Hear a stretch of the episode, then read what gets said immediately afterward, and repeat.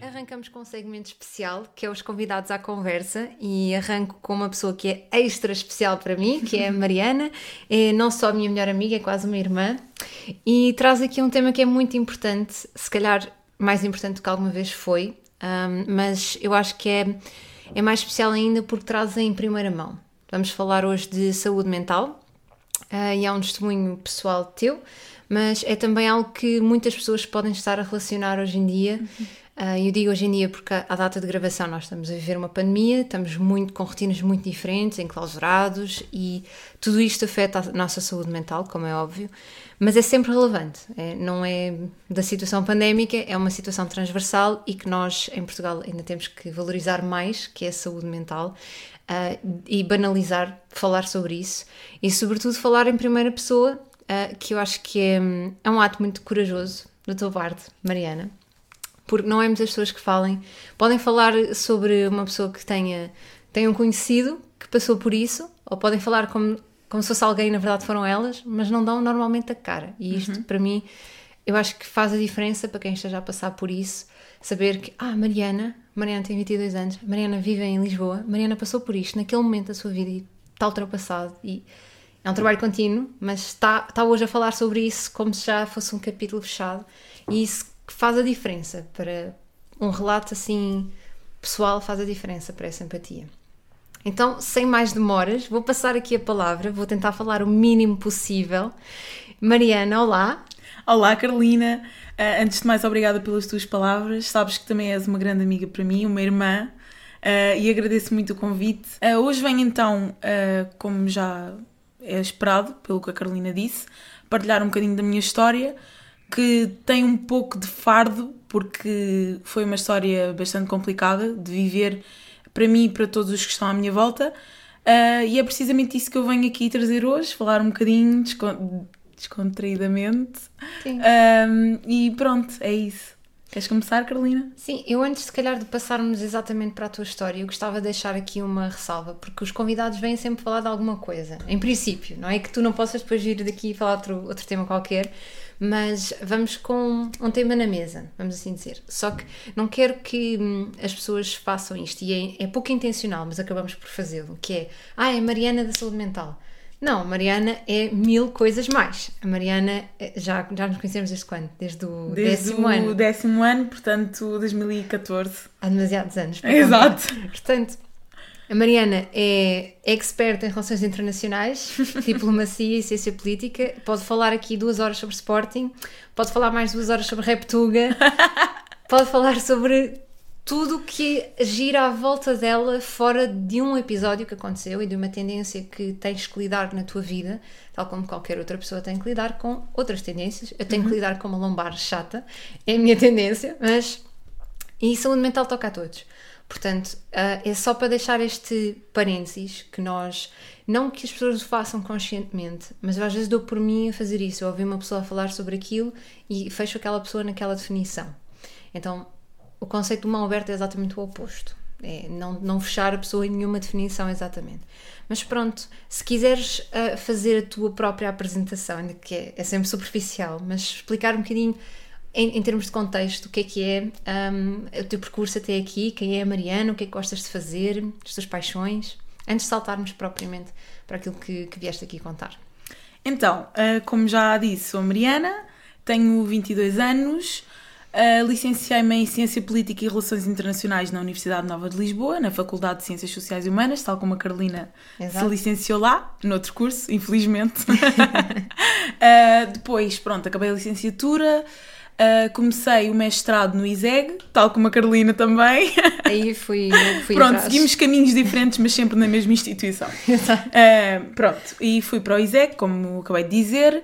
Fui para o mestrado em Desenvolvimento e Cooperação Internacional, portanto continuei mais ou menos na mesma área, mas quis mudar um bocadinho de ares para fugir um bocadinho dos professores, das matérias que acabam por ser um bocadinho iguais e repetitivas, portanto quis saltar para outro nível. Um, fiz o primeiro semestre a trabalhar, foi um bocadinho duro, uh, e foi também isso, falaremos mais, a, falaremos mais à frente, que acabou por levar à situação uh, em que eu acabei por me encontrar, uh, precisamente porque eu estava a trabalhar full time enquanto estudava.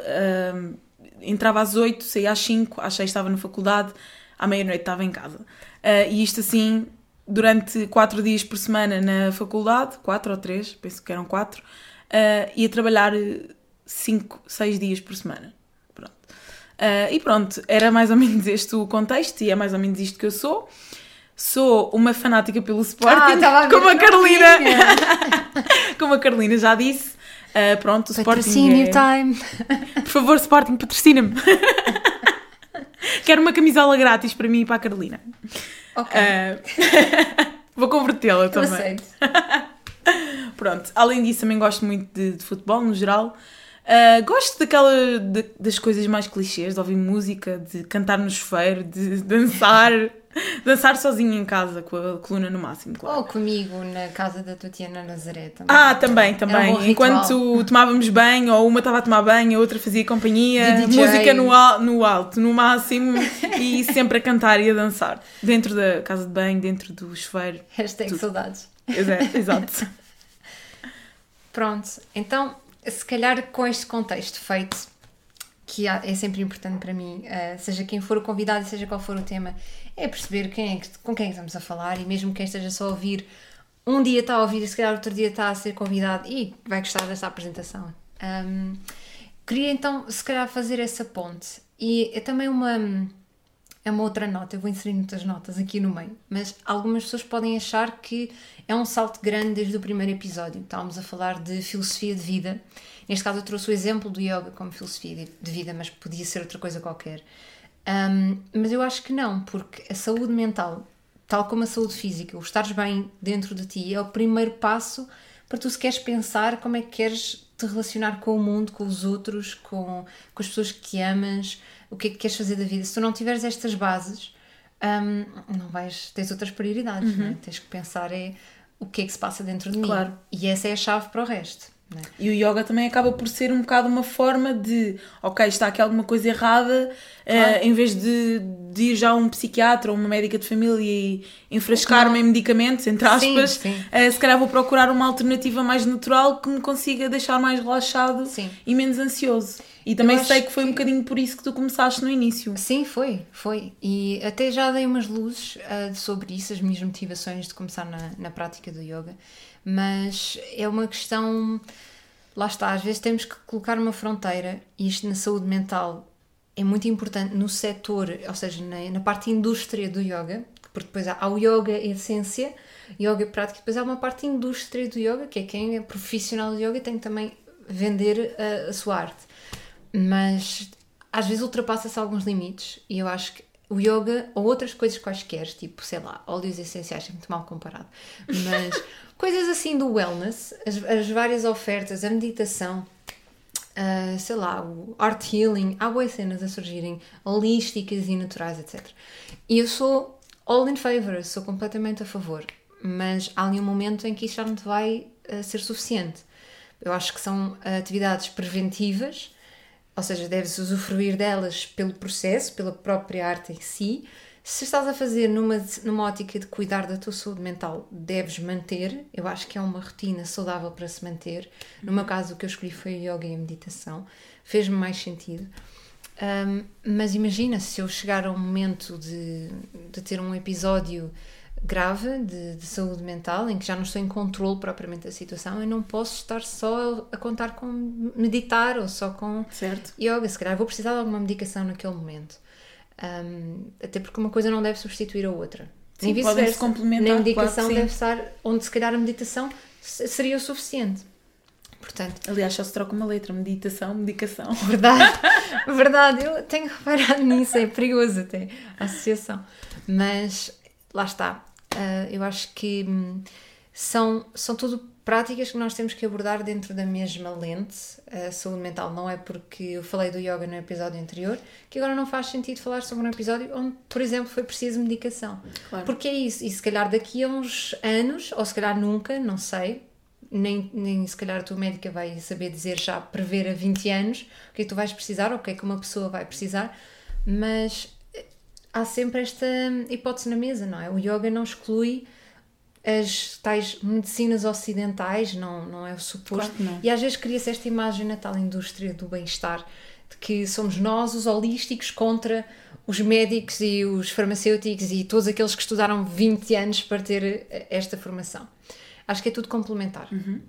Portanto, Concordo. é nessa ótica que, que o próprio Mão Aberta quer trazer aqui opiniões que se calhar poderiam ser vistas como divergentes, poderem ser complementares. Então, falando um bocadinho mais agora do, do teu caso pessoal, Mariana, o que é que, o que, é que tu.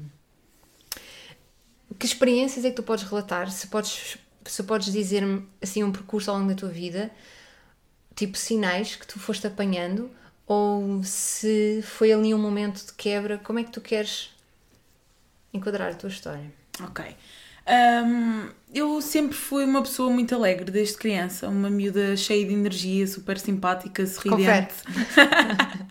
uh, mas lá para, sei lá, talvez no décimo ano, se bem me lembro, um, tive umas situações na vida um bocadinho mais conturbadas, tipo uh, um parente alcoólico que estava a viver na rua, uh, um irmão que saiu de casa e foram coisas que mexeram um bocadinho uh, comigo, com o meu psicológico, e foi aí que eu comecei a experienciar um bocadinho mais uma tristeza, que era uma emoção um bocadinho estranha para mim, porque as pessoas que estiverem a ouvir isto, que, são, que sejam alegres, se calhar vão perceber aquilo que eu estou a dizer. Quando uma pessoa está sempre alegre e de repente fica triste, ficamos, mas o que é isto? O que é que se está a passar? É um alien que está aqui a passar por mim? E é um bocadinho isso. Pronto, depois passou essa altura, voltei a estar estável. Uh, e lá após 17 anos tive um início de uma depressão antes de entrar na faculdade. Não foi bem um início de uma depressão, foi indícios. Uh, foi antes de irmos de férias, que sim, 2016, marquem o ano. O ano maravilhoso de toda a gente.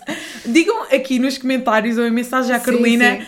quem é que não teve um, um 2016 fantástico. Foi o euro que ganhámos. Nós o euro, férias, férias a entrada na faculdade, foi tudo. Yeah. Foi Para um espetáculo foi, esse foi um ano. ano grande. Foi um grande ano mesmo. Pronto, uh, precisamente antes de ir de férias, eu virei para a minha mãe e disse: Mãe, eu não quero ir de férias. E minha mãe disse: Mariana, mas o que é que se passa? Eu acho que ainda não estava muito a par nesta altura. Não, não. Eu falei disso, acho que foi eu depois lembro... com uma das nossas amigas que foi connosco, quando estávamos de férias, mas eu não disse a ninguém, só a minha mãe é que sabia que eu não queria ir de férias. Não, não era Fogo, não querer. Melhores, as únicas férias que nós planeámos com Mesmo, jeito. mesmo. Mas pronto, foi só um pensamento passageiro nessa altura. Uh, acabou por passar, fui de férias, diverti-me imenso, voltei estava bem e de repente voltei a estar um bocadinho mais triste, mais deprimida. E fui ignorando os sinais e fui arrastando isto.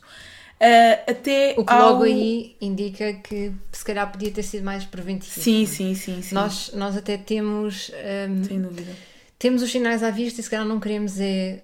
Ou não é não querer, às vezes não é o querer, às vezes estamos a tentar ocupar-nos tanto com outras coisas da vida que negligenciamos completamente este fator. Às vezes estamos mais ocupados em ir ao ginásio do que em fazer, por exemplo, uma sessão de meditação ou apenas uma introspeção e perceber que, olha, hoje realmente não me senti bem em relação a isto e a isto, porque é que será? De onde é que isto vem? Uh, que emoções é que estão em mim? Estávamos a falar sobre uh, aparecerem sinais que nós uh, menosprezamos e se calhar podíamos ter apanhado mais cedo, mas também não é uma coisa para se autorrecriminar, não, não vi. Claro que não. E às vezes também há pessoas que estão à nossa volta que também podiam ter visto ou podiam ter falado e, e se calhar não é por mal que também não falaram. Temos que aprender mais sobre o que é que podem ser esses sinais e não só para nós, mas também para podermos, se calhar, uh, detectar alguém, aos sim. outros exato, e ir falando e falando com abertura e não é tipo apontar o dedo, é olha, tens estado assim assado e não é muito típico. E há bocado tu falaste que, sendo uma pessoa tão alegre, não estava sequer habituada ao sentimento de tristeza de uma forma assim profunda. Uhum. Mas a saúde mental é um bocado isso, de passar pelas emoções Picos. todas. Sim. O saudável é tu poderes estar alegre e ter um momento triste e ter um momento mais eh, e preguiçoso e ter um momento super energético, tudo assim num dia, mas em doses moderadas. Sim, Exato. claro. Por isso, só o facto para mim de tu dizeres que é, chocaste com uma emoção que nunca tinhas tido e que depois uh, entrou nesse tal pico, nesse declive, uhum. por circunstâncias que não eram injustificadas. Tu, eu lembro-me no secundário, porque nós conhecemos mesmo no décimo ano, uhum. e eu deparei-me com aquela. Foi mais a situação do teu tio, que sim, estava sim. na rua, e, e isto também eu sentia-me mal por ti, eu sentia-me tipo, como é que se lida com isto? Como é que sequer temos? Tínhamos que 15? 16? 14, 15, 16, sim. Por essas idades. como é que lidamos? E tu cruzavas-te com ele, não é? E, e tinham e ele nem sequer me reconhecia. Interação, exato. Ver o, o... Eu lembro-me, nós estávamos à distância, mas eh, lembro-me de assimilar aquelas situações e, e pensar só isso, só essa razão. E depois, não, ou seja, não é por falta de contexto. Até podia ser, até podias não ter nenhuma razão para estar deprimida, mas tu até tinhas bastantes razões, a meu ver. Claro. E, e se calhar. E eu cheguei-me a culpabilizar numa altura, porque eu estava lá conhecíamos desde os 15 anos, eu podia também ter detectado, podia ter sabido melhor e podia ter falado e se calhar ter um papel mais interventivo e na altura apenas tinha empatia, mas o que é que empatia vale?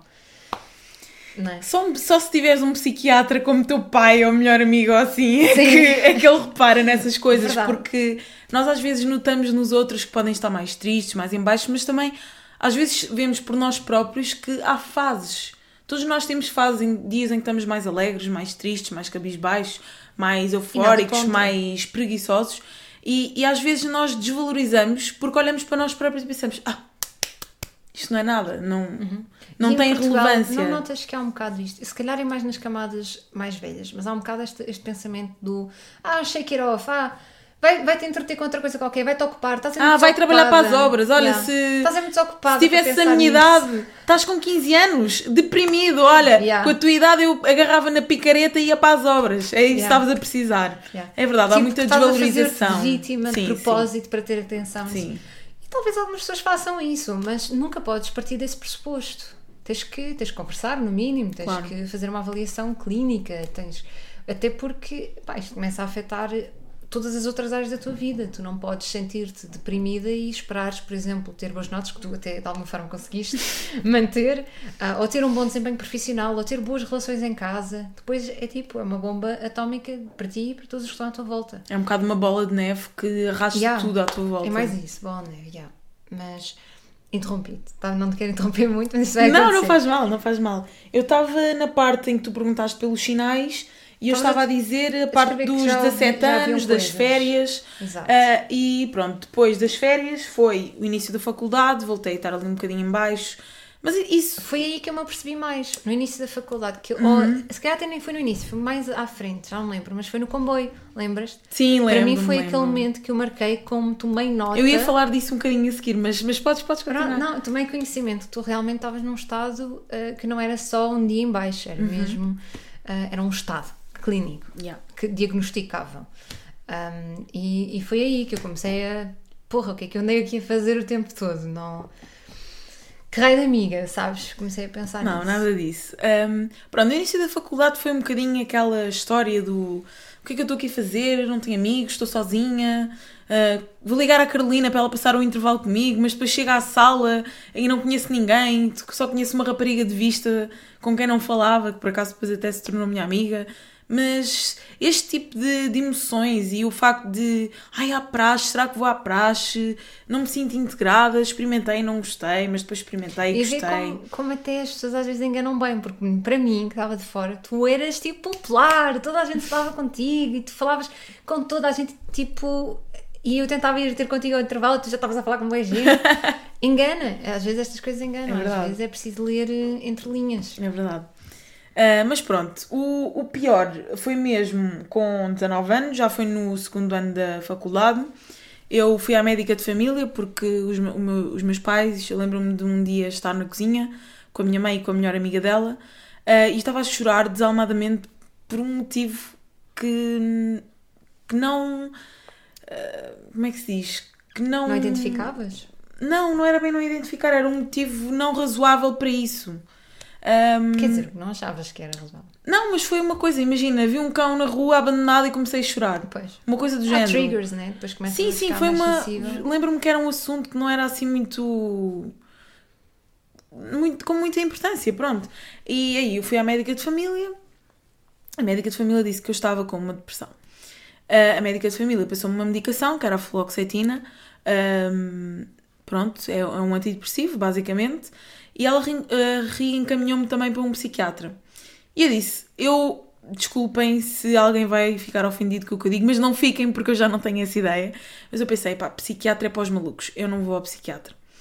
e era a minha ideia na altura, uma ideia, não julguem porque eu tinha 17, 18, 19 anos. Não, Acho que é compreensível. Nem é pela idade, se calhar é uma ideia mesmo culturalmente estabelecida. Sim, sim, sim, sim. Até porque eu tenho muito esta ideia que se fores aos países nórdicos há muito mais hábito, e até nos Estados Unidos há muito mais hábito de ir ao psicólogo por rotina para fazer um check-up ah, do que ser uma modalidade, uma, não é uma modalidade que quer dizer, uma, uma especialidade que tu evitas, porque é só para quem não está bem, da, Sim, sim. não bate bem da bola. Exato. Isso é um bocado português, é um bocado latino, eu acho. Sim. Mas continua. Ah, pronto, e eu comecei a tomar esta medicação, a médica reencaminhou-me para o psiquiatra, ah, eu voltei a ir lá 10 dias depois, porque não sei se têm noção, mas o antidepressivo normalmente demora cerca de 15 dias a um mês a começar a fazer efeito, porque o que o antidepressivo faz é basicamente, imaginem que a nossa cabeça ah, é constituída por contentores. Nós temos o contentor da serotonina, temos o contentor da dopamina, etc, etc. E no meu caso, a fluoxetina era um inibidor seletivo de recaptação de serotonina, que basicamente iria encher o contentor da serotonina. Só que esse processo leva dias até um mês. E, e pronto, eu voltei a ir lá e a médica passou uma carta direta para eu entregar no hospital, neste caso era uma Dora Sintra, que é o mais perto, ah, para eu ir ao psiquiatra. E eu disse: não, não, não, eu vou melhorar, isto vai acabar, vai correr tudo bem. Pronto, adiei a ida ao psiquiatra. Nota, mau sinal ignorar Mau conselhos sinal, não façam isso. Bem intencionados. Uh, se a vossa médica de família ou um psicóloga vos aconselhar a ir a um psiquiatra, vão. Uh, nenhum psiquiatra vos vai despejar uma medicação super pesada, uh, que vos deixe numb, nada disso. Um psiquiatra vai vos ajudar caso seja necessário. Por isso, não deixem de, de ir a um psiquiatra. Pronto, nessa altura eu fui, fiz essa medicação, fluoxetina, e fui acompanhada por uma psicóloga, a doutora Cristiana, e pela nutricionista, a doutora Magda Serras. Um, pronto, e tudo isso ajudou, não sei se têm noção, mas a, a alimentação também tem uma parte muito importante na nossa estabilidade e na nossa saúde Claro. mental e física, como é óbvio. De composto, comida não é mais do que nutrientes, vitaminas, minerais, tudo aquilo que compõe o nosso estado químico. é? Exatamente. E tem um efeito Exatamente. eh, quase paralelo para o sistema nervoso. Exatamente. Pronto, ah, depois disto, uns 6, 7 meses depois, eu deixei, fiz o, o que se chama o desmame dessa medicação e, e até aí fiquei bem, nunca mais tive nada de grave, até ao verão de 2019, sim, 2019, que, que não foram sinais que eu não detetei e que os outros também não detectaram, mas retrospectivamente perceberam que se passava alguma coisa. Ah, e isto tem a ver com aquilo que eu vou dizer a seguir. Eu estava muito eufórica, muito histérica. Eu- houve um dia que, que eu fui ter com, com os amigos da minha mãe e com ela ao bingo da Amadora. E eu entrei e disse boa noite! E pronto, de repente ficou o bingo todo a olhar para mim. E caiu uma ficha. Aí eu pensei, há aqui alguma coisa que não está bem. Mas é comportamento. Eu sempre fui um bocadinho assim, Sempre tipo, foste, por é uau! que- Mas há um, por Yeah. isso é que é difícil de detectar. Eu acho que o microfone até apanhou uns decibéis. a mais. Não, só que lá está, era, era um bocado a tua personalidade e lá está, mesmo quando a Mariana diz que sempre foi uma pessoa alegre, não é exagero nenhum. Ela era a alma da festa, sim. És fosse- a rainha da noite. Yeah. Não, se eu aprendi alguma coisa, já aprendi muitas coisas contigo, mas há uma que está ali no topo. Não, vá, é a segunda. A primeira é coragem. A segunda, e essa também vem da tua mãe. Eu acho que tu e a Carla é tipo coragem, é a palavra que percebi. Família já elogio, coragem. Não, mas a seguir é logo tipo o pôr as pessoas à vontade. Imagina, pode entrar numa sala em que só conheces uma pessoa e não conheces 20. Esses 20 tornam-se tornam-se teus amigos na hora. E porque querem, não é? Porque tu forçadamente. Agora és o meu best e adiciona-me no Face. Não. Mas eh, tens, tens este, esta naturalidade e às vezes percebíamos, mesmo entre nós, o nosso grupo de amigos, que somos todos amigos desde o secundário, hum, às vezes nós topávamos, fazíamos assim um- umas caras de interrogação, tipo interrogação na testa. Ponto de interrogação. Yeah. E, e deixávamos passar porque achávamos que pá, estavas extra alegre, era uma extra Mariana, não era assim nada de grave, mas realmente podíamos ter eh, percebido melhor ou Claro, questionado claro mais. Um, e mesmo eu acho que quando nós. Eu por acaso falho nisto, porque devia também fazê-lo por rotina, tipo check-ups. Um, não digo. E isto é um privilégio também, porque, sobretudo em Portugal, há poucos seguros que cobrem uh, despesas médicas relacionadas com psicólogos ou psiquiatras. Um, é um privilégio poderes fazer um check-up, sei lá, semestral ou anual, ou o que queiras fazer, só para ver se está tudo bem, nível Claro. da psicologia, etc. Mas podíamos ter mais cuidados com isso e, e fazer esse, essa autovigilância também. Claro. E tu percebeste então nesse momento, a noite do bingo na Amadora, que houve ali um limite qualquer que estava a ser ultrapassado. Eu apercebi-me- falando. Eu apercebi-me, não tanto por mim, mas pela reação das pessoas. Pois. Uh, foi como se eu estivesse num palco, as cortinas se abrissem e eu tivesse tipo despida uh, a tapar as partes, as partes íntimas e as pessoas estivessem todas oh meu Deus, o que é que ela está a fazer? Uh, pronto, e isto foi só um pequeno episódio de, uma, de um verão de ecstasy, sem qualquer droga à mistura. Exato. Uh, Mariana, don't need that. Exato. Pronto, um, depois disto, com- pronto, foi o, o ano em que eu comecei o mestrado, comecei a trabalhar, acalmei um bocadinho. No trabalho ainda tive algumas experiências de, de ser chamada a atenção uh, pelo chefe de. Pelo um dos diretores da, da empresa onde eu trabalhava. Portanto, ultrapassaste ranks. Ultrapassei todo um ranking. O meu chefe, o meu chefe disse-me, Mariana, eh, eu trabalho nesta empresa há não sei quantos anos, há 20 ou whatever, e nunca me tinha acontecido ninguém eu chamarem-me a atenção de uma funcionária pelo diretor de loja. E eu, ok, Eu então alguma agora. coisa, Yeah.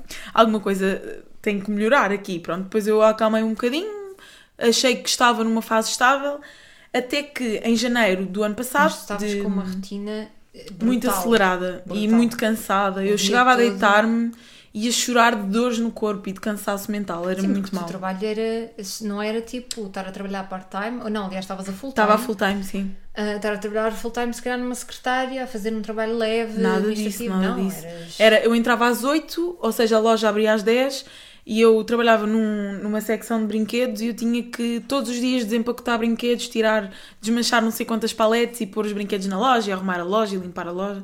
Portanto, era. Portanto, e depois a vender e a ir buscar coisas do armazém e levar ao cais e tal, tal, tal, E fazer depois entregas. dessas horas todas a trabalhar, Ainda ir à faculdade. ainda ir à faculdade à noite. Eram muitos cigarros e muitas pastilhas para aguentar aquelas aulas. Pois. Desculpem, não fumem, não fumem, é um Não péssimo hábito. Não é essa a mensagem da Não é essa, não é essa, não é essa. Ah, pronto, até que em janeiro eu voltei a ficar deprimida e tive. criei uma espécie de alucinação na minha cabeça que alguém me estava a perseguir. E eu partilhei esta história com a minha família, com uma amiga da minha mãe, ah, e a amiga da minha mãe prontamente riu-se ah, e disse: Mariana, isso não é possível. Tu estás a inventar isso, isso não aconteceu, isso não é real. Na tua cabeça era super Na minha real. cabeça era a coisa mais real que eu já tinha vivido. Apesar de eu nunca ter vivido o facto de ter alguém literalmente a perseguir-me, eu sabia no fundo da minha cabeça que alguém me estava a perseguir, que eu tinha uma organização atrás de mim. Até que a minha mãe me deixa sozinha em casa, no dia a seguir de eu ter contado isso. ah, eu estava há 5 ou 6 noites sem dormir, ah, ou seja, eu dormia e o que eu sentia é que tinha muitos pensamentos acelerados e pensamentos ruminantes, ou seja, eu estava sempre a pensar na mesma coisa e não conseguia dormir. Eu já te disse isto várias vezes, mas acho que é importante. Qualquer pessoa, até sem qualquer precedente, que tu até já tinhas, mas não tendo, qualquer pessoa que fique cinco dias sem dormir e com aquela pressão, estavas na altura dos exames, a estudar non-stop, a, a beber o cafés para viver, para sobreviver, para aguentar o dia. Qualquer pessoa na tua situação tinha dado um crash mental, porque o sono é dos fatores mais importantes Claro, claro para, para funcionamento cognitivo Se calhar se eu tivesse normal. dormido até hoje não sabia o que Se é calhar, que... se calhar. Talvez, hipoteticamente. Como se, quando a minha médica de família me passou a carta para ir ao psiquiatra eu tivesse ido, se calhar já me tinham diagnosticado antes. Ah, pronto. Isso, já está. Os X, os what if, Mas what os if. X's mas às vezes são importantes de realçar, Sim, claro pode estar sim. alguém do outro lado a ouvir que esteja a passar que alguma algum coisa- sinal daquilo que eu passei, alguma tristeza profunda, alguma euforia, Exato. fases mais compridas, fases mais curtas, mas estejam atentos aos sinais porque isso é muito importante. Pronto, então, hum, isto para dizer o quê? Indo direto ao assunto, que foi isso que vim falar hoje, já falei um bocadinho de depressão, de ansiedade, mas agora venho falar de bipolaridade maníaco-depressiva. Que. que basicamente foi hum, a doença que me foi diagnosticada. Pronto, eu, eh, no dia em como eu estava a dizer que a minha mãe me deixou sozinha em casa, eu fui. fui ficando muito assustada e continuava com aquelas ideias de perseguição. Hum, e fiquei sozinha em casa e acabei por ter um surto psicótico. E a minha mãe percebeu-se assim que chegou a casa, porque eu tranquei-me dentro de casa com, com a chave na porta e comecei a ouvir alguém assim. Uh, e era a minha mãe, que eu ouvi a voz dela, abri-lhe a porta e ela agarrou em mim e levou-me ao hospital. Fui ao hospital, fui redirecionada para o, para o hospital mais próximo, que era o Amadora Sintra, e imediatamente nesse dia partilhei a minha história, a minha mãe falou, eu falei e já não me lembro bem do que é que disse, porque eu lembro-me que quando cheguei ao primeiro hospital, uh, que foi o um, São Francisco Xavier, eu assim que, que, cheguei ao hospital, eu fui com a minha mãe e com um amigo nosso que nos levou, porque a minha mãe não estava em condições de conduzir. Uh, assim que eu cheguei ao hospital, eu sentei-me na cadeira e adormeci.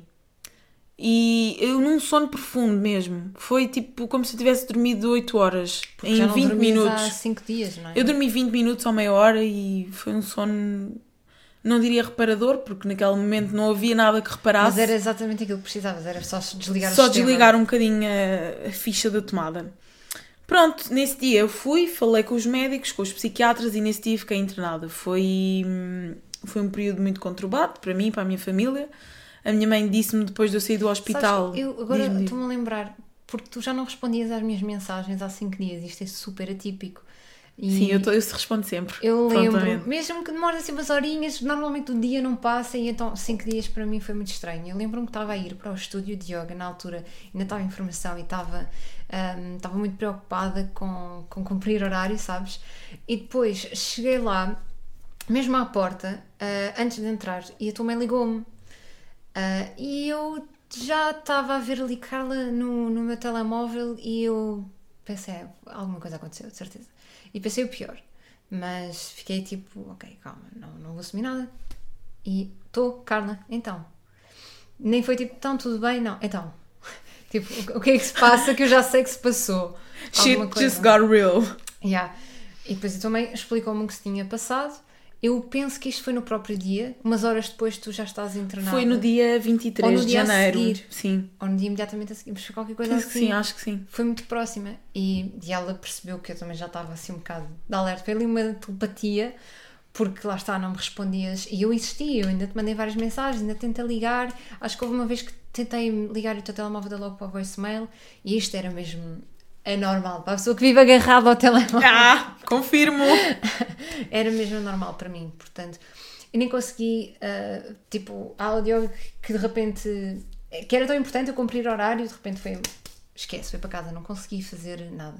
Porque eu nunca pensei, e desculpa estar a, a pôr este, esta lente sobre a minha experiência, mas às vezes é isto, nós não estamos sequer à espera que uma pessoa que nós conhecemos, que nos seja próxima, passe por uma situação destas e ficamos incrédulos e, e paramos tudo, porque nunca sequer colocámos a hipótese. Se calhar colocamos mais rapidamente a hipótese de uma, de uma pessoa amiga ter um acidente, partir uma perna, uhum. do que uh, de uma pessoa ter um, um, surto psicótico e ir a ser internada no hospital.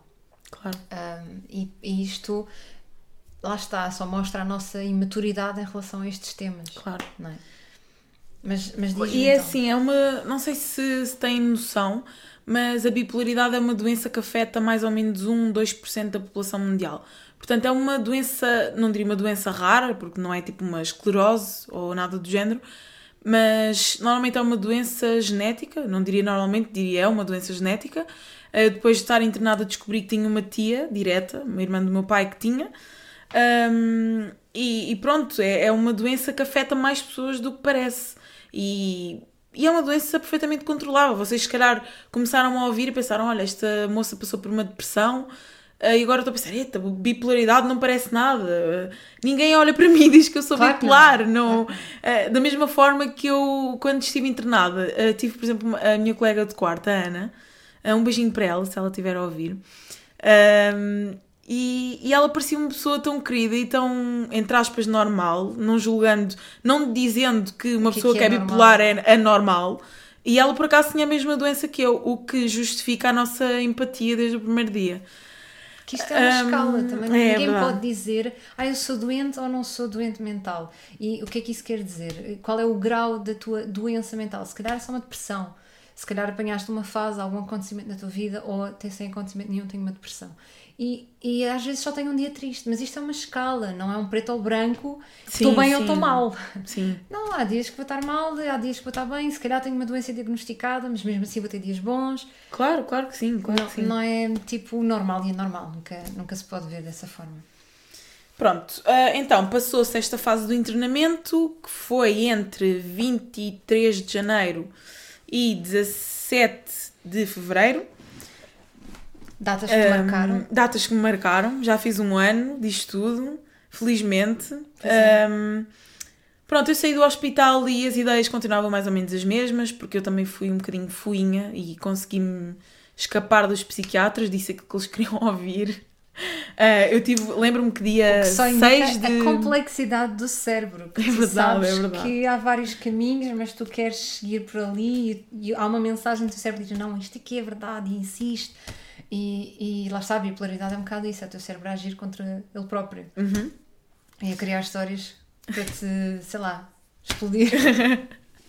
Pronto, o que eu estava a dizer. Uh, dia 6 de fevereiro eu fiz uma ressonância magnética, porque nestes casos de internamento é preciso ver, porque pode haver várias doenças, pode ser, por exemplo, um tumor no cérebro, como pode ser esquizofrenia, um, como pode ser bipolaridade, como pode ser outra coisa qualquer. E a ressonância magnética consegue captar. Consegue captar eh, as, aquelas famosas que se vê nas séries, aquelas manchas no cérebro, tipo azuis, verdes, amarelas. Está no cérebro, Exatamente. É Eu não sei ler uma ressonância magnética, claro, mas felizmente mas há médicos para isso. uh, pronto, e fiz a ressonância para, para descartar uma coisa mais grave.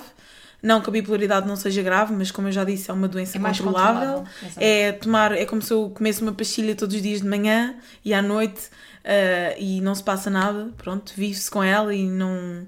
Se tudo correr bem, é muito difícil haver algum tipo de episódio de depressivo uhum. ou de surdo psicótico, porque a medicação ajuda a controlar isso. E é muito mesmo, muito, muito, muito difícil haver algum episódio um, ehm, tomando a medicação e cumprindo sempre, tomar todos os dias, claro, é rigorosamente. Uh, se alguém tem alguma, alguma doença mental, seja bipolaridade, seja depressão, seja uh, transtorno obsessivo compulsivo, se tiverem que tomar medicação, tomem todos os dias.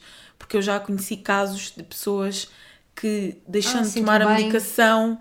Uh, pois é verdade, porque às vezes há o médico, o médico, desculpem, o, o vizinho, o amigo diz: Ah, tu não precisas disso para nada, pá, tu já estás boa, não tomes isso. Sim. Mas quem sabe. Leu um livro uma exato, vez. Exato, exato. quem sabe é o vosso psiquiatra ou o vosso médico que vos acompanha e cumpram sempre a medicação porque é, é o fator X sempre no controle destas doenças. Pronto. Hum, mais, mais, mais, mais. O que é que eu já tinha dito? Falei da bipolaridade, pronto. A bipolaridade é, é um bocado uma, uma doença caracterizada por um, uma, uma instabilidade psicológica e emocional uh, e em termos de humor também, uh, que se caracteriza por episódios eufóricos e, e episódios depressivos. Os extremos, não é? E por isso é que se chama mania depressiva, porque a mania uh, na bipolaridade e nas doenças mentais é uma forma de manifestação de uma euforia excessiva. Lá está, a noite no bingo. Uhum. É, o, é o, o espelho dessa, é aquele... dessa mania querer virar a atenção toda para ti, querer rebentar todo com o momento e viver à grande. E, e por acaso não foste para as drogas, mas era o primeiro impulso. ok, não, não vou dizer o que se passou aqui entre olhares. um, pronto, mas onde é que eu estava? Ah, e a bipolaridade, no fundo, um, é isto, e há muito mais para dizer, basta irem à internet, vão à Wikipédia, claro. aqueles saudemental.pt, .br, .com.br, vão e pesquisem se tiverem interesse. Um, mas a, a, bipolaridade é basicamente isto e não é mais do que uma doença mental que ainda é muito estigmatizada, mas que eu luto para e tenho esperança de um, ser uma doença reconhecida como algo que é muito importante. Um... Nós até usamos isso como tipo forma de gozar com o. É, é verdade. Ah, Ai, está tão bipolar, bipolar hoje. Ai. Yeah, tipo, não sei calhar, como é que vou vestir, que bipolar. Se calhar experimentasse um dia sendo realmente bipolar, nunca mais farias isso como piada. Eu, por acaso, eh, curiosamente ou não, nunca fiz esse tipo de piadas. Talvez fosse o meu destino. interior a dizer Exato. não digas essa palavra porque pode não, correr mal não no futuro. Exato. Uh, pronto. Mas então tu manda a medicação como tomas hoje e desde há um ano, não é? Um, tu consegues fazer a tua vida normalmente? Sim, sim. Uh, um, eu depois de sair do internamento, como eu disse há bocadinho, as ideias estavam um bocadinho iguais. Então, uma amiga muito chegada uh, aconselhou-me a ir a um psiquiatra no privado, que é o Dr. José Leitão, é em que é luz, procurem na internet. Um, zona. Quem... Ou se calhar agora com o online, se calhar até dá para... Acho que ele não dá consultas online, mas...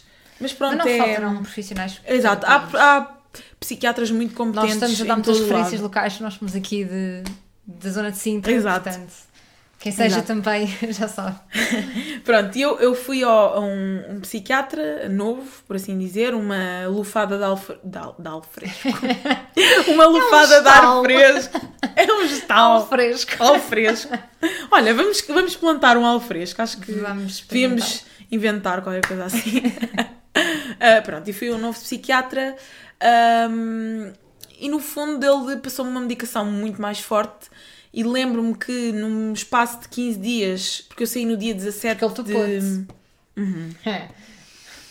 Uh, ele disse, se a Mariana não tivesse alguém para cuidar de si, que neste caso era a minha mãe, minha mãe teve 6 ou 7 meses de baixa para poder ficar uhum. comigo, porque era, era um caso um bocadinho grave, que merecia um cuidado próximo, ter sempre alguém ao pé de mim para, para me dar a medicação, para eu nunca me esquecer, porque, sobretudo nos tempos iniciais, uma pessoa não está habituada a tomar comprimidos e é preciso alguém que acabe por supervisionar certo. e por ajudar. E se tu não tivesse essa pessoa, que neste caso era a tua mãe em casa, para te ajudar, se calhar terias ficado mais tempo internado. Exatamente, é? foi o que o psiquiatra me disse. Ele disse: Mariana, eh, se Mariana não tiver ninguém que, que esteja lá para cuidar de si, Mariana devia ser internada outra vez. Ou seja, eu tive um mês no hospital fugi aos psiquiatras, disse aquilo que eles queriam ouvir ao final de não Exato. sei quanto tempo e, e pronto, uh, acabei por uh, sair se calhar cedo demais.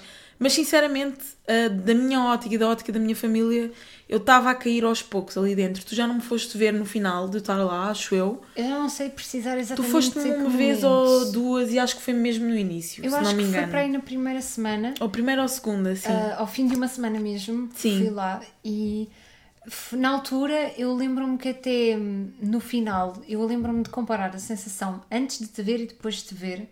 E claro que chegou sempre um bocadinho porque lá está, nunca estamos à espera de ver um amigo um estado mental que já não consegues reconhecer porque as próprias frases uh, já não são as mesmas. Mas eu vou ser sincera, eu cheguei ali que quase pareceu a Mariana normal. Porque quando, e eu estava à espera porque eu fui a última pessoa a visitar-te naquele dia. Aliás, a tua mãe foi depois de mim mas foram, um, foram uma série de pessoas da tua família e amigos que te foram visitar, entretanto, e cada um. Era assim todos os dias! Um, era uma... Graças a Deus! Sim, não te falta. Eu tinha 5, 6 visitas por dia. Não te falta família, não houve te falta uma amigos. vez Houve uma vez que a minha mãe deixou o telefone lá embaixo porque, não sei se sabem, mas nos. No, pelo menos no, no setor público, os, os, os internamentos psiquiátricos não têm direito a dispositivos eletrónicos. Um, portanto, eu não tinha telefone. e a minha mãe deixou o telefone lá embaixo e tinha uma amiga que ia me visitar uh, e a minha mãe deixou a minha amiga pendurada e acabou a visita e ela, ah, Carla, uh, já acabou o horário, já não dá para ver a Mariana. E a minha mãe, ah, oh, desculpa, minha querida, esqueci-me, esqueci-me completamente de ti. Mas olha, uh, eu lembro-me que as visitas eram sempre às quatro e meia ou às cinco e meia, qualquer coisa assim. E, e, era reconfortante depois de um dia inteiro ali, que era acordar às seis e tal da manhã, sete, tomar o pequeno almoço, um, ir fazer exercício. Ou... Aquilo era um, um... Era quase um bootcamp. Era, era horrível, porque aquilo era um espaço super fechado, não havia nenhum jardim, nós não podíamos sair daquela zona, ouvíamos os, os médicos a entrar pela porta e a trancar e a pôr códigos e chaves. E aquilo acabava por ser como uma prisão, eu, eu sou sincera. Que colocava muitas pessoas com. Estávamos a falar daquele espectro de espectros muito diferentes. Se calhar colocava uma pessoa que estava numa fase muito inicial de uma patologia mental com uma pessoa que já estava numa fase muito avançada. E aquilo parecia fez-me confusão, porque como é que vai ajudar a própria progressão clínica uns dos outros estarem naquele ambiente? Portanto, fica a dica para uma Dora Sintra para repensar a sua ala psiquiátrica. É verdade, é verdade. E o bem-estar dos seus pacientes. Ah, outra coisa, eh, como já perceberam, eu, eu pronto, tenho o hábito de fumar e lá também não se pode fumar dentro. Então havia tráfico de eu tabaco. Pensava, a sério? Havia, ah, houve, havia lá um. Não, esta história é muito engraçada. Uh, havia lá um, um rapaz que estava internado. Uh, que andava de cadeira de rodas e tinha uma, uma, um gesso na perna e ele, alguém lhe trouxe tabaco e ele guardava o, o tabaco no gesso. Então, Sanitário. Uh, como é que os, os, os enfermeiros descobriram? Porque eles deitavam as beatas para o chão. Quando eu digo beatas, eram beatinhas, era uma coisa fumada até ao tutano, Ai, completamente. E, e, e, ainda bem que não havia Covid na altura porque eles rodavam o cigarro tipo por 5 pessoas. Ah, uh, mas vou Mesmo fazer aqui uma COVID, ressalva. Não é grande uh, não. ideia. Fazer aqui uma ressalva de que eu consegui ficar quase um mês sem fumar. É claro que depois fui um descalabro, não devia ter sido, mas foi. Uh, mas pronto, era esta história que eu queria partilhar porque é, achei engraçado. Isto é uma aberta, é tipo sem filtro, sem tabu, é realidade. Exato. Eu acho que nunca houve um podcast, eu não conheço nenhum podcast a falar de um episódio numa aula psiquiátrica. Portanto, isto é no mínimo inédito. E sabes que. É real. É, é real. verdade. Sabes que eu antes de vir para aqui pensei que, que ia me emocionar a falar ou assim, mas estou com mais vontade de rir do que chorar. Porque é sempre Boa. tão bom, é sempre tão bom falar disto. Porque uh, uh, tipicamente é hoje. É que estavas a falar, não é? Sim, é, é, é, libertador, porque eu muitas vezes falo disto e no dia em que fez, que fez a data específica que eu entrei, que saí do hospital, uh, eu chorei ao lado da minha mãe, fizemos um brinde e tudo, e brindámos à saúde e para que tudo corra bem sempre com toda a gente. Um, e hoje sinto-me livre e mais leve por conseguir partilhar isto, sobretudo claro. contigo, que és uma grande amiga e. É que não é, é não é tirar importância. Parece fácil porque falar. A importância do episódio tem que estar lá sempre, mas é conseguires ver com alguma. Sim, conseguir está... rir da, do Sim. passado, Sim. do homem que traficava cigarros. Exato. Levas a lição, mas não tem que te pôr para baixo. Claro, sempre. claro que sim. Pronto, entretanto, uh, deixei de, de tomar esse medicamento no verão, porque o meu psiquiatra deu uma liberdade de escolher se queria reduzir ou deixar totalmente. Nos primeiros, tempos, nos primeiros tempos ainda tive uma, alguma inquietação no, no corpo e nas mãos, sobretudo, e nas pernas, que era onde eu tinha mais, mas ainda no hospital uh, eu comecei a tomar uma medicação que era a lamotrigina, que é um estabilizador do humor, que muitas vezes também se conhece como antidepressivo, uh, que é o próprio para a bipolaridade e também abrange outras, outras doenças, não é só para a bipolaridade. E pronto, é um, um, medicamento, entre aspas, clean, no sentido em que não causa muitas alterações, não tem muitos efeitos secundários, não faz perder peso nem ganhar peso, que é um grande não. É uma questão grande, é? É uma, um big no ou um big yes. Eh, porque, eu, como eu já tinha dito mais, um, mais cedo aqui no podcast, um, eu cheguei a tomar um medicamento para a depressão que me fez emagrecer bastante. E isso para mim era um sim. Porque era uma forma, mais uma forma de eu emagrecer. É o problema forma. é o não seguinte. Não, mas eu emagreci também porque eu comecei a fazer uma, uma, uma, uma alimentação mais saudável, uma dieta seguida por nutricionista. E pronto, na altura era excelente. O problema foi quando fiz o, a paragem da, da medicação, o desmame, como se costuma dizer, foi um caos total. Não, não vou dizer quantos quilos é que eu engordei, porque eu própria não quero pensar nisso.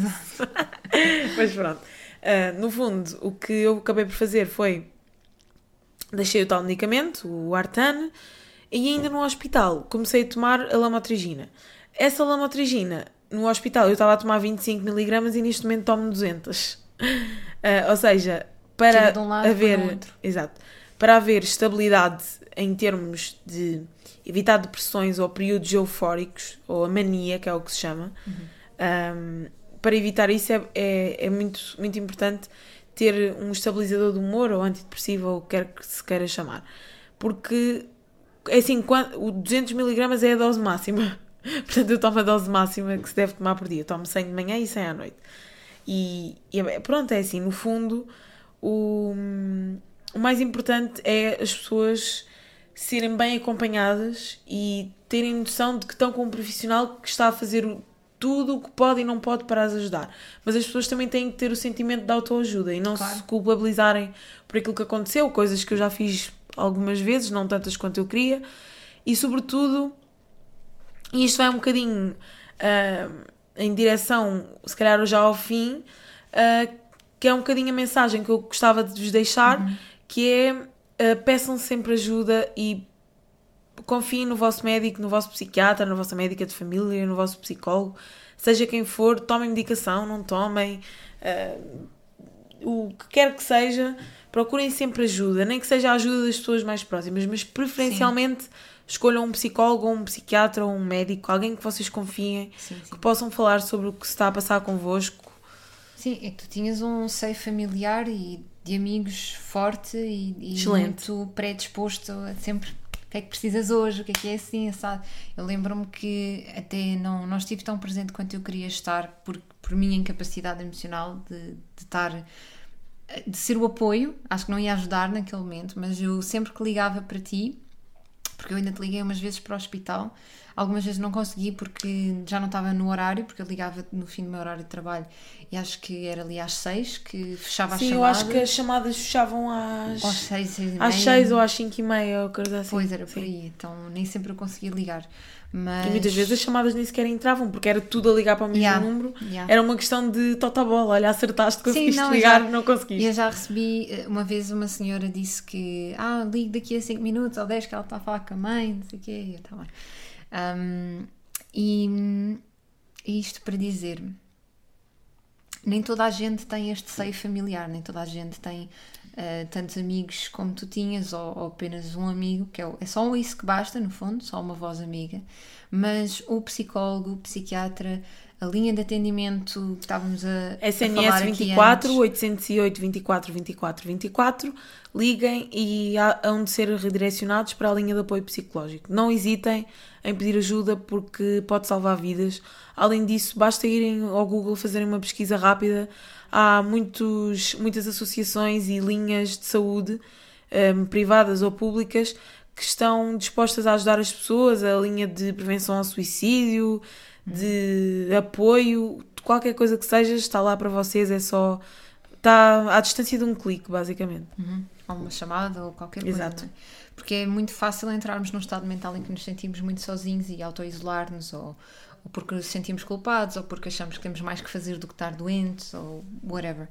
E, e depois, porque também há poucas, já falámos, mas há, é sempre importante realçar, há pouca educação individual e pouca educação também no próprio na escola na escola no seio familiar. sobre, sim sobre o que é um, a saúde mental e como identificar. Claro, claro em nós sim. ou a falta dela. E, e é, é, flutuante não é? E se calhar se pudermos fazer essas chamadas e, e, conversar sobre isso abertamente, como nós fizemos aqui no Mão Aberta, um, podemos todos trabalhar em conjunto para uma saúde mental individual e coletiva melhor, com mais qualidade, ou, ou pelo menos com mais conversa sobre. Sobretudo em pandemia, que eu acho que há muitas pessoas que, mesmo que não sintam que têm uma, uma patologia associada à depressão, é muito comum. Muito. E a depressão pode ser o ponto de partida para outras uh, situações mais graves, porque as pessoas não pensam que, que o estado emocional é de facto, não é só um reflexo, mas é uma causa de muitas situações que estão a acontecer no corpo, no organismo, no cérebro. Portanto, não é só. Pode ser um dia triste, se calhar um dia triste é só um dia triste. Sim, o problema é quando os mas dias tristes um... pesam mais do que os dias felizes numa semana, num mês, num Exato, ano. quando se torna o estado geral de ser, quando há uma. Acho que foi Maslow, mas agora já não me lembro ao certo, não quero estar a enganar. Mas que dizia que um dia é um estado, uma semana é um, um estado continuado, um mês, ou mais de um mês, aliás, era um traço, e se fosse toda a vida, se fosse uma constante, era a personalidade. Agora, não queremos que a personalidade seja a depressão. Nós não estamos aqui claro, para claro, viver claro. como se a vida fosse um castigo, uhum. não é?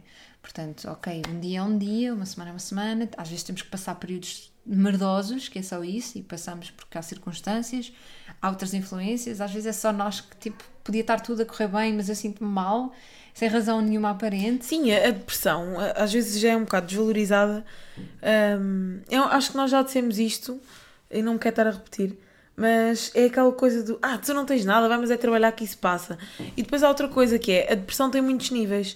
Na altura em que me foi diagnosticada a depressão, em 2017, era uma depressão ligeira. Uhum. Mas já era uma depressão ligeira que não era assim tão ligeira porque já vinha desde os 14, 15, yeah. 16, 17, 18 anos. Isto foi só ligeiro no momento em que foi diagnosticado clinicamente. Mas... Exatamente, por uma psicóloga com perguntas de, de cruzinhas, de escolha pois. múltipla quase. Pois. Mas, mas há, há depressões ligeiras, há moderadas, há, med, há medianas, há graves, e há muito graves e há profundas. Portanto, a depressão é como se fosse uma escadinha para o inferno, basicamente. É um bocado isso.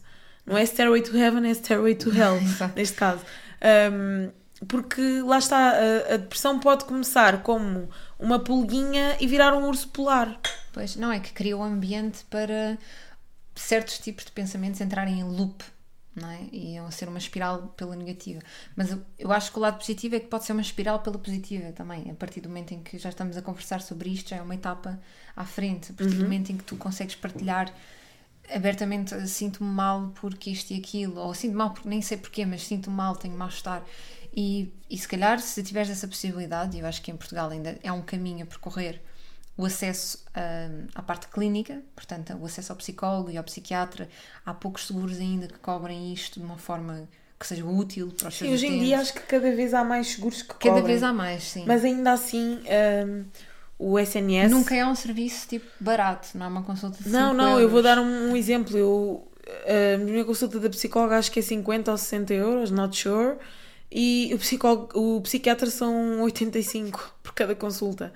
Uh, portanto, eu acho que uh, em termos de SNS estamos muito mal servidos porque, e isto também é um bocadinho um mau sinal, uh, em termos de necessidade e de, de oferta, de procura para a oferta que existe. Ou seja, há muitas pessoas a precisar de ajuda psiquiátrica e psicológica um, que o que acaba por fazer com que as linhas fiquem entupidas, as consultas cheíssimas e não há. Eu estou para uma consulta de psiquiatria desde 2017, nunca me ligaram. Pois. 2017. Pois, e não são um... situações tipo, ah, é só uma consulta de rotina. Não, é tipo, preciso. Não, é uma consulta em que se precisa. Muitas vezes tem que ser uma urgência quando não é urgente, quando podia, ou melhor, é urgente. Sim, mas está a tirar mas lugar precisava... de uma pessoa com uma perna partida. Sim, sim, não, mas não, eu estou a falar de urgência especificamente diferentes. psiquiátrica, mas Exato eu, por exemplo, no, no, dia em que eu fiquei internada, fui a duas urgências, uma no, no, num hospital e outra no Amadora Sintra. Uhum. E fui a duas urgências.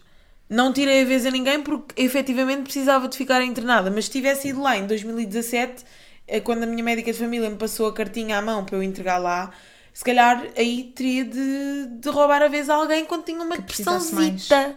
Mas o problema é que a depressão nunca é uma depressãozita. Sim, e é muito mais ser... que isso, mesmo num grau muito, muito, muito eh, leve, ou num grau moderadamente leve, tem que ser levado a sério e tem que ser tratado, porque se não for tratado, eh, leva, dá uhum. asas a que aconteçam Sim. coisas muito más e muitas vezes sem remédio, sem solução. Sim. Sim, ainda nós temos esta ideia de que a depressão um, cura-se com o tempo e, ok, às vezes sim, às vezes acontece alguma coisa externa e nós ficamos mais em certo, baixo sim, e, sim. O, e o tempo acaba por curar pelo menos algumas das feridas, mas há muitas que não e não convém também levar como se fosse menor do que qualquer outra coisa, porque às vezes é o se tivéssemos agido ali não estaria desenvolvido. Sim. Ou pelo menos o que, o que iria se desenvolver de qualquer forma já estaria a ser vigiado antecipadamente, em vez de, por exemplo, correr riscos desnecessários. Sim, sim, sim, é verdade. Porque imagina, tu tu estavas acompanhada, a tua mãe uh, apanhou aquele momento e estava contigo para te levar ao hospital. Quem não esteja, quem esteja totalmente sozinho, quem não, quem não seja, um, ehm, como dizer, apoiado por ninguém. Então é isso, a auto, autovigilância e o recorrer a, a profissionais de preferência e a qualquer pessoa que esteja disposta a ajudar é vital. Acho que é uma mensagem que resume a nossa conversa. Felizmente tu tiveste e eu espero que toda a gente tenha o máximo de apoio possível nestas situações. É muito importante. Faz diferença. Eu acho é? que não só faz toda a diferença, como é. É como se fosse 50-50. Metade é a medicação e o apoio psiquiátrico e psicológico, a outra metade é o apoio da família e dos amigos, sem dúvida, porque eu não teria conseguido. E eu, eu posso me dizer que me recuperei totalmente em 3, 4, 5 meses, e se eu não tivesse essa base. Um, tão confortável e tão estável, um, eu não, consegui, não conseguia ter recuperado tão rápido. Aliás, o meu psiquiatra uh, chegou a dizer que eu tinha que ficar internada novamente se eu não tivesse a minha mãe para cuidar de mim, como eu já uhum. disse e volto a frisar, porque se calhar há pessoas que podem estar na mesma situação que eu ou não. Podem estar na situação de, olha, tenho que ficar internada porque tenho 80 anos e não tenho ninguém para cuidar de mim, ou porque tenho uhum. 20 anos e, e, e não tenho a vontade com os meus pais e eles não me apoiam ou vivo sozinho e tenho medo de partilhar isto com alguém e obriga as pessoas a ficarem internadas quando se calhar já poderiam uh, estar num em casa melhor. a recuperar num ambiente melhor, porque num ambiente de um internamento, como eu já disse, nunca é bom, muito menos num hospital público. E numa, por exemplo, há, há, há, há- é organizações, é hum, ordens religiosas, não é bem ordens, porque acho que isso já não existe, mas há, por exemplo, o São João de Deus, já ouviste falar? Sim, sim. Por exemplo, onde há o, o telhal, Sim. Nós, eu, eu acho que foi contigo, não. Tu fizeste lá voluntariado. fiz lá voluntariado, sim, mas tu não, Não, não foste fui. comigo, não? Não, não, eu fui, foi, não, foi a outra fundação. Seria a São João de Deus? Sim, sim. Mas o telhal fui, faz parte do São João de Deus. colaborava com eles, sim. Eu fui num, no âmbito de um projeto de faculdade que Ah, era ok. de Foi marketing isso, exatamente, social. exatamente, exato. Exato. Pronto. E, e há, há sítios, por exemplo, sei que havia um em Telheiras que eu estive para ir para lá, mas era muito caro. Tive uma, uma senhora amiga de família, amiga de uma amiga de família, que quis ajudar, mas depois, como estava, faltava tão pouco tempo para eu sair do internamento, não valia a pena. Hum, mas tive para, para ir. é, Para o meu psiquiatra está ligado a essa organização. Ok. Hum, acho que é Irmãs Hospitaleiras, se há não me engano. estruturas, há estruturas. Há, há estruturas próprias que fazem, por exemplo, o facto de uma pessoa ter um próprio quarto. um, o telemóvel não digo porque eu acho que isso é, o dispositivos eletrónicos eu acho que é ponto assente que não há um, em, em, em departamentos psiquiátricos dos hospitais ou de instituições de saúde, quais, quaisquer que sejam, mas mas pronto, eu acho que é acaba por ser algo que, que ninguém deve passar, mas que se tiver que passar, passa e cai, mas levanta-se. Foi eu caí levantei-me e consegui. Claro. E estamos aqui um bocadinho mais de um ano, né? Depois. Sim, um ano e. Qualquer coisinha. né? um ano e um mês. um ano e um mês a falar sobre isso e, e vida andou para a frente. E não é por aí que vemos, ok, vemos num fosso, se calhar, é, encara-se assim, não é? Parece centímetros no fosso, mas a vida não tem que ser passada nesse fosso. Portanto, é procurarem as ajudas e estruturas e, e às vezes basta um bater à porta do vizinho Sim, e sim. pedir uma conversa. Às vezes é uma coisa tão simples quanto isso. E não, o pior, eu acho que é o que podemos tirar daqui, o pior é fingir que não está lá. O fingir que não está lá e o isolar e o, o não falar sobre isso não vai trazer nada de positivo. Sim, Acho sim, sem dúvida. Há uma vozinha ali atrás que diz eh, alguma coisa não está bem. Tu sabes, estás a fingir que não, mas tu sabes. Ahm, Sigam sempre a vossa voz interna, isso é outro conselho que eu gostava de deixar, porque a nossa intuição nunca, raramente falha. Yeah. É, olha, como a minha mãe costuma dizer, ah, nunca falho e raramente me engano, é uma coisa assim de género. e ela normalmente tem sempre razão. E a nossa intuição é como a minha mãe, tem sempre razão, ou quase sempre, pronto. Tirando das vezes em que eu vou ao Google e esfrego na cara dela, mãe, se estiveres a ouvir isto, já sabes. não, mas, mas eu penso que, pelo menos no meu ponto de vista, ah, eu, eu pedi ajuda tarde, mas fui a tempo, felizmente. E nunca é tarde demais, nunca é tarde demais e há sempre solução. A única coisa que não tem solução é morte. Eu sei que já estou aqui para muitos clichês e muitas frases feitas, mas neste caso aplica-se. Porque eu acredito plenamente. E há teses que dizem que, Há teses que dizem que a morte que é só um é, é somente corporal, espiritual continua cá, não é? Inferno, céu, alma, Tens mais subir, vidas e cenas. ir ao inferno. Exato. Os gatos têm sete vidas, há Dizem coisas aqui eles. muito duvidosas. Mas Até isso. onde é que eu estava? Não sei. É, a nossa, nosso É o nosso dia a dia, é sempre assim, ah, perdi-me. Olha, como eu estava a dizer, que tu, que perdi-me. tu não é tarde, nunca é tarde mais. Ah, tu sim, mesmo sim. tarde foi a Sim. solução que precisavas. E eu acredito plenamente que nunca é tarde para ninguém e que há sempre alguém que nos consegue ajudar, seja o nosso vizinho, seja um psiquiatra que nos foi recomendado, seja a médica de família. Uh, qualquer pessoa pode ajudar a mudar a nossa vida para melhor.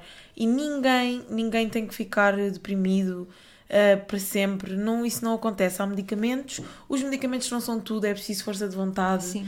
Uh, ajuda muito também comer bem, fazer exercício, que é uma Claro. coisa que eu não faço muito, mas ajuda muito um, a libertar as. melhor amiga da professora de yoga não fazes. Exato, exato. Batam-me, batam-me, por favor. Não, é assim, lá está, depende das- dos estágios, não é? Se calhar Sim. num estágio muito inicial, hum, estas práticas podem ser exatamente apenas aquilo que era preciso. Enquanto que noutras etapas uh, é preciso acrescentar medicação, se calhar pode-se voltar atrás da medicação Sim. e retomar. É um bocado o que estávamos a dizer no início, que era. Eu, tu sempre procuraste, entre aspas, autotratar-te, mas sim. se vires que em algum Se ponto o yoga e a meditação já não, já não ajuda, Sim. Nem medicação volte- ou psicólogo Nem que eu volte atrás mais tarde, nem que- mas se eu, Sim, sim. se eu já não estiver em controle da minha situação e, e precisar da medicação, não me vou impedir só porque eu acho que a meditação é ótima. A meditação é ótima sempre, em qualquer fase da tua vida, emocionalmente falando. Mas não dispensa de medicina moderna Claro, claro. que foi Complementam-se. Não apesar, são.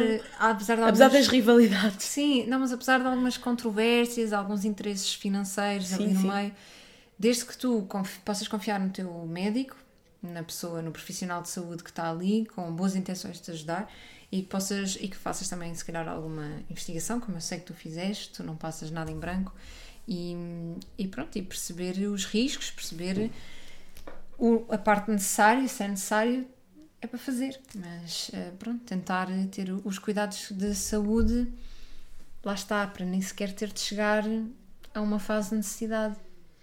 desse Sem tipo. dúvida, é isso mesmo.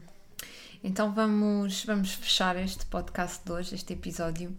Muito obrigada, Mariana. Eu é que agradeço. Eu já, já te babei aqui no podcast e fora do podcast, mas realmente dar o testemunho em primeira pessoa sobre um tópico que seja tão sensível como é a saúde mental não é fácil. E, e não é só porque. Não é por uma questão de reputação, é só porque tu estás a, de alguma forma a assumir e a colocar-te como protagonista de uma história sobre saúde mental que se calhar há uns anos nunca pensaste acontecer Nunca. vida. Acho que ninguém pensa. Mas, mas hoje tu assumes, é isso, mas hoje tu assumes isso como algo que superaste e que, Sim, algo todos os dias que faz parte de mim, mas que está no passado sim, e que se depender de mim. e que se- não tens que resistir. Tem, Se as odds também tiverem o meu favor, uh, may the odds be ever in your favor, referência a Hunger Games. Uh, se tudo correr bem, uh, não voltarão a acontecer episódios. Pode acontecer, mas cá estaremos para os enfrentar, se Exato. acontecerem. Stay Portanto, away, though. assumir- é isso, assumir uma atitude ah, que eu acho que a partilha parte sempre dessa atitude positiva. É verdade. tu nunca queres partilhar uma coisa assim, então publicamente, não é? Ahm, que, que seja tão negativa que tu não, não aceites de alguma forma. Portanto, foi muito bom ter-te aqui. Espero que ainda voltes para falar de outros assuntos, nomeadamente Sporting, Rap Tuga, política, que tu, gostes das tuas cenas. Ahm, mas obrigada. Muito obrigada, Carolina. Não preciso dizer aqui o, quan- o quanto, o quanto especial. Calinadas no português desta hora. Um, o quão especial tu és para mim, porque tu sabes, conhecemos-nos há. Eu já nem sei, já são há tantos anos. Desde o décimo Foi- ano. yeah, Estamos as duas no 2014. mestrado agora, portanto façam as contas. Um, sabes o quão. O quão, Muito o quão especial és para mim. Desculpa, já estamos há muito tempo a gravar isto. Tá, Estou a ficar com fome, estão a ver? A Carolina não me dá Está na hora comida. de jantar, já. Eu devia Estou a brincar, estou a brincar. um- Não, estou a brincar. Ah, estamos quase a acabar, portanto, vou só dizer isto. Obrigada, Carolina, por eh, me teres dado a oportunidade de dar um passo, não em direção das escadas do inferno, mas do céu, entre aspas. Ah, ou seja, traduzindo isto em palavras, ah, dizer que foi uma forma de eu aceitar ainda mais a minha doença, foi um passo para, para essa aceitação. Uma E foi- de catarse. Sim, sim. E foi uma. Foi muito gratificante ter-te aqui, poder falar disto. É sempre bom falar sobre isto, mas contigo então é muito especial. Ahm, acho que tu própria também aprendeste muito com a situação que eu vivi, que também viveste comigo, Sim. mesmo não tendo estado tão presente, que é algo que eu não julgo, porque provavelmente faria a mesma coisa, porque é, é difícil estar na própria pessoa que passa por isto, mas eu diria que é tão difícil ou mais difícil ainda estar de fora porque sentimos-nos impotentes por não Sim. podermos fazer nada e por Não deixarmos a- lidar. é deixarmos a nossa filha ou a nossa amiga ou namorada nas mãos de, de uma pessoa que, que é um médico que não tem nada a ver com a pessoa que não a conhece e não sabe, Mas não é sabe muito é sobre ela. necessária, Mas sim, sim, sim, é essa. Tanto como psicólogo, se tu fosses psicóloga, não podias ser minha, minha psicóloga. Exato. Eu não podia ser tua paciente porque tu sabes tudo sobre mim. Exato. Então não me conseguirias ajudar. Mas pronto, eu queria então despedir, um, pedir para continuarem a apoiar o podcast da Carolina, porque ela merece muito. ela é uma pessoa espetacular. Acho que toda a gente percebe isso, não é preciso conhecê-la pronto, tão bem é. quanto eu. Cortar aqui, encerrar aqui. Ahm, mas pronto, ela é uma pessoa muito especial para mim, sempre foi, sempre será. E não chores, senão eu vou chorar também. Stop. Ahm, pronto, e queria agradecer a vocês também por estarem a ouvir. Dizer ah, para darem o vosso feedback quando quiserem, à Carolina, à minha. A Carolina vai deixar aqui o meu. Sim, vou Meu identificar Instagram. as tuas redes. ahm, e pronto, no fundo, desejar-vos que corra tudo bem e continuem desse lado para continuarem a ouvir a Carolina e talvez me ouçam no futuro com os meus as e como já tinha dito, Exato. Como eu estava a dizer. como eu estava a dizer. Sim, vamos, vamos tentar manter aqui um ritmo no podcast, como vocês já podem perceber-se, vamos trazendo aqui vários temas que não são de todo relacionados, não há um fio condutor, mas que eu acho que são relevantes, porque se não forem relevantes não entram no podcast, é só isso. O único critério aqui é relevância e é um critério bem ambíguo, porque eu acho relevante qualquer coisa que me apareça à frente. Portanto, Tirando o Sporting e o Reptuga. Não, isso pode ser depende Não, estou a brincar, estou a brincar, estou a brincar. Depende. Epá, podíamos trazer aqui, por exemplo, o Ruben Amorim para ser entrevistado. Pronto, assim. toda a gente fala do Ruben Amorim agora, a sério. Ele é farta, bonito estou e é bom treinador, temos que admitir. Estás a ouvir, Ruben? Ruben, call me. Are you there? Pronto, vamos então fechar. A gente vai jantar e eh, se vão jantar também, bom apetite. Se, se vão agora eh, deixar o vosso feedback, gostava muito que deixassem um like no post, gostava muito que deixassem um comentário ou enviassem essa mensagem com temas que gostariam de trazer, de ouvir falar, de esclarecer aqui. Eu, como sempre, vou estar aqui entre os três segmentos, a minha conversa comigo mesma, portanto, a loucura também, Ahm, conversas com convidados ah, especiais e conversas com especialistas. Portanto, se forem alguém com interesse em temas ou com interesse em falar sobre temas e queiram aparecer, enviem-me esse comentário ou enviem-me essa mensagem. Até ao próximo episódio. Obrigada. Fiquem bem.